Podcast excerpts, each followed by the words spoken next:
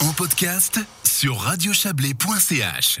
C'est une première depuis 14 ans. Les primes de l'assurance maladie vont diminuer en Suisse en 2022 de 0,2%, ce qui équivaut à environ 70 centimes par mois.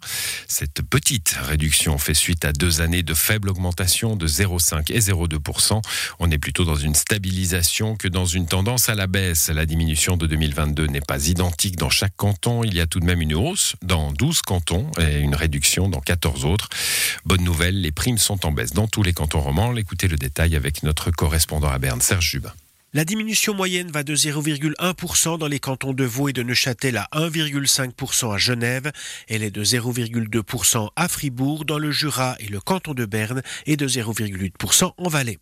Si la tendance est réjouissante, les cantons romans restent ceux dans lesquels les montants des primes sont les plus élevés, près de 400 francs à Genève, à peine moins de 300 francs à Fribourg. La prime moyenne suisse se monte à 315 francs.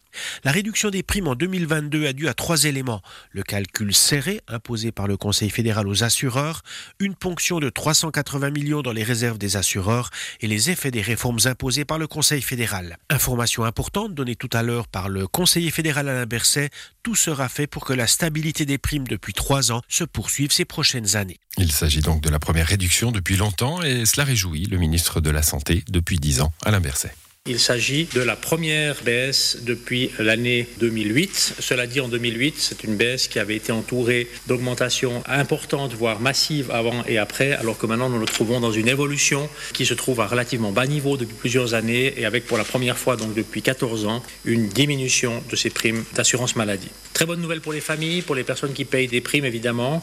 Et cette diminution de primes moyenne s'explique par plusieurs éléments, notamment évidemment par le fait que les assureurs ont calculé au plus juste en fonction des coûts estimés. Mais je crois que cette stabilisation que nous avons à relativement bas niveau depuis quelques années s'explique aussi par tous les efforts qui ont été réalisés pour maîtriser les coûts de la santé. On l'a dit, la ponction de 380 millions dans les réserves des assureurs joue un rôle important. Pourtant, les réserves de plus de 12 milliards restent trop élevées selon Alain Berset.